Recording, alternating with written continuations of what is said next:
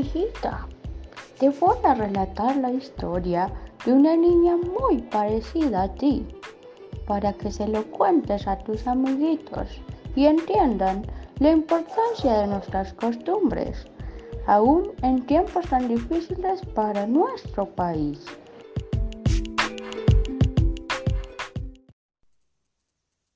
Hola, mi nombre es Mira. Soy una niña, pero no como cualquier otra. Nací en el hermoso país de la India y me siento muy orgullosa de que haya sido así. Amo a mi cultura tanto como amo a mi familia. Me parece muy especial y significativo cada uno de sus aspectos y me sorprende más y más todos los días.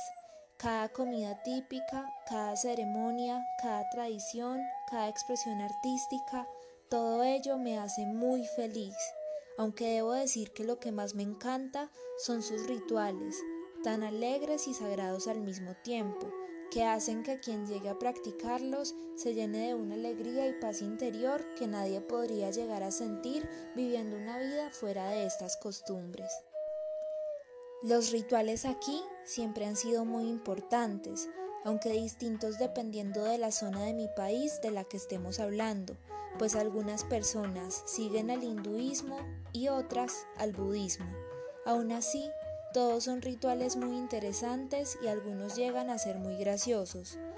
Por ejemplo, para homenajear y alegrar al dios de la lluvia, llevamos a cabo matrimonios de animales, en los cuales se unen a una hembra y un macho de cualquier especie, vestidos especialmente para la ocasión, y adornados con flores y pinturas muy festivas, esperando así acortar la temporada de sequía para favorecer nuestros cultivos.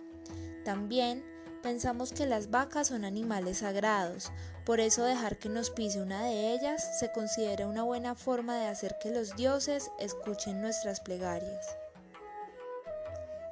Hay otro ritual que consiste en dejarse golpear la cabeza con un coco y que quien propine el golpe sea un monje. Esto ayuda a conseguir buena suerte y salud. Definitivamente me encanta todo lo que representa y significa mi cultura. Por eso cuando la pandemia llegó y nos obligó a cambiar nuestro estilo de vida, todo se hizo aún más difícil para mí y para mi familia.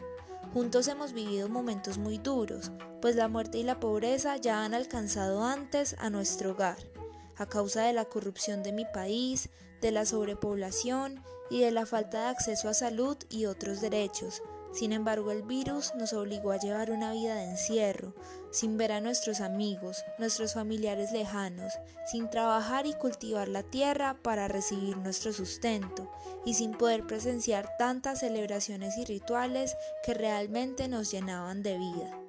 Estuve muy triste varios meses, ya que después de crecer rodeada de personas y viviendo de primera mano esos rituales que para mí significan tanto, me sentí muy desolada. Aunque todo lo que trajo la pandemia nos dejó marcados, los días de felicidad ya están volviendo, además de la esperanza que guardamos en mi familia de que la unión prevalecerá en nuestra comunidad después de todo lo sucedido. Ya quiero volver a ser parte de nuestros rituales para pedir por ello a nuestros dioses.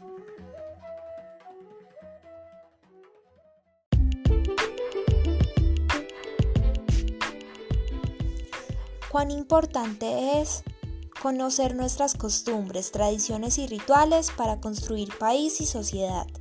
Los rituales nos ligan a nuestra cultura, a nuestras raíces y a nuestro origen. Por ello es importante replicarlos y hablar sobre ellos, por lo menos desde la tradición oral. Para estos y otros relatos, síguenos en www.turrelato.com. Agradecimientos a María Paula García, Michelle Mora, Laura Daniela Vélez, Juan Pablo.